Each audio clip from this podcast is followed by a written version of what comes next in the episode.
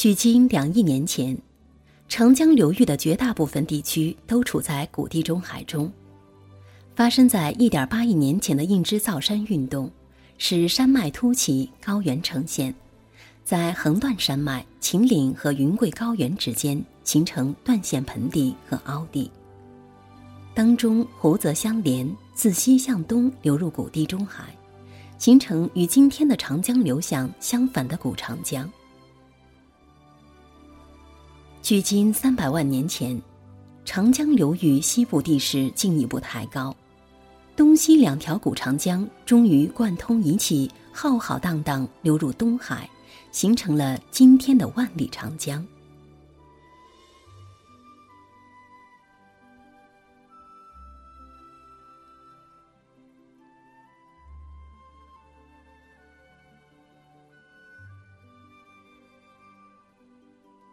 有着八百多年历史的丽江古城是一座和水有密切关系的城市。水在古城的大街小巷不断流淌，渗入了每一户人家的生活。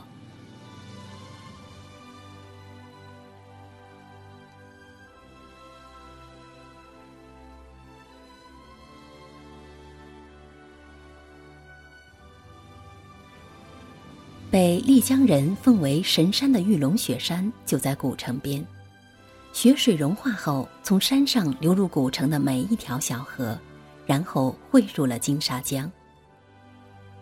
金沙江在历史上曾经被叫做丽水，丽江古城之名就由此而来。到宋代时，因为在河道中发现了大量的金沙。这段两千三百零八公里长的河流才被称为金沙江。那个时候，人们认为金沙江是长江的一条支流。一六三九年，五十多岁的徐霞客来到了丽江，这是他一生中最后一次考丁江河源流。正是这一次地理考察，改变了千百年来中国人对长江的认识。为以后江源的探寻指明了方向。在对金沙江的水文状况进行了详细考察后，徐霞客在《溯江纪元考》中首次提出了“推江源者，必当以金沙为首”的论断。从此，金沙江成为长江干流的上源。直至三百多年后，人们沿着金沙江向上游探索，才最终找到了长江的源头。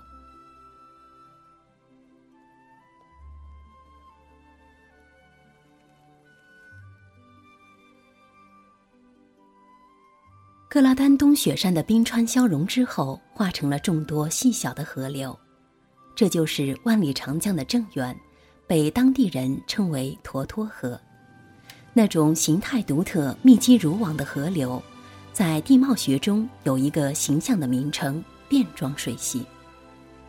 沱沱河在流淌了三百七十多公里后，与当曲汇合，向东南流去，形成通天河。通天河在经过八百一十三公里的行程后，在青海玉树县巴塘河口进入了金沙江。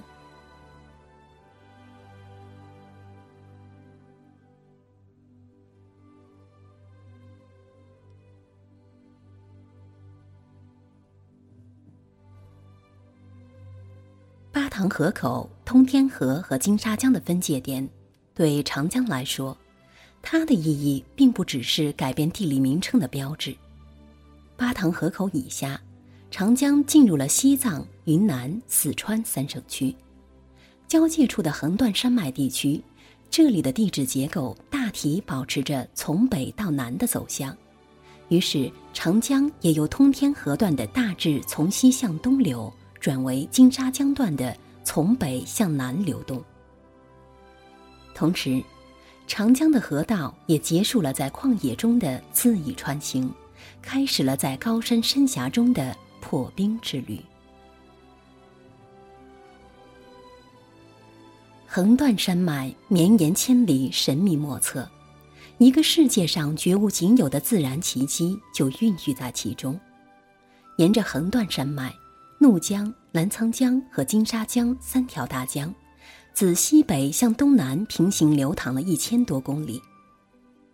三条大河最短的直线距离只有十九公里，形成了江水并流而不交汇的奇特自然地理景观。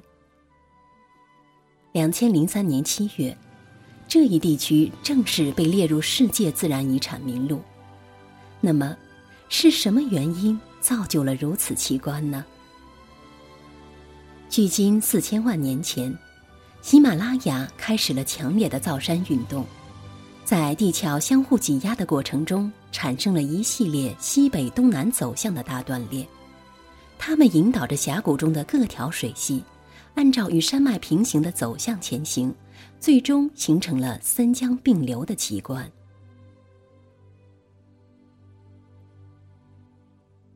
强烈的地质运动在三江并流区内留下了深刻印记。也让这个区域成了科学家眼中地球演化的历史教科书。在众多的地理奇观中，岩层中含有大量氧化铁的丹霞地貌令人震撼。这片总面积近两百五十平方公里的地质景观，是目前中国最大、发育最完整的丹霞地貌群。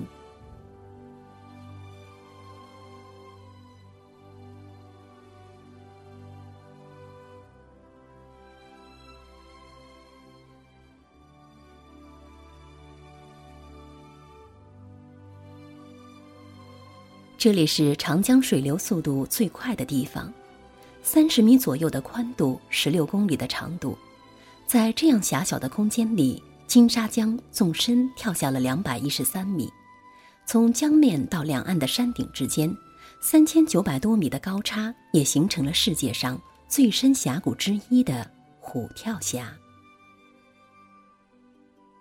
湍急的江水在崇山峻岭间劈开一个缺口。两岸的玉龙雪山和哈巴雪山就像拉开的帷幕，冲出虎跳峡的金沙江势不可挡地向东奔去。狭窄的河面和汹涌的激流，也使得金沙江在历史上几乎成了不可逾越的天险。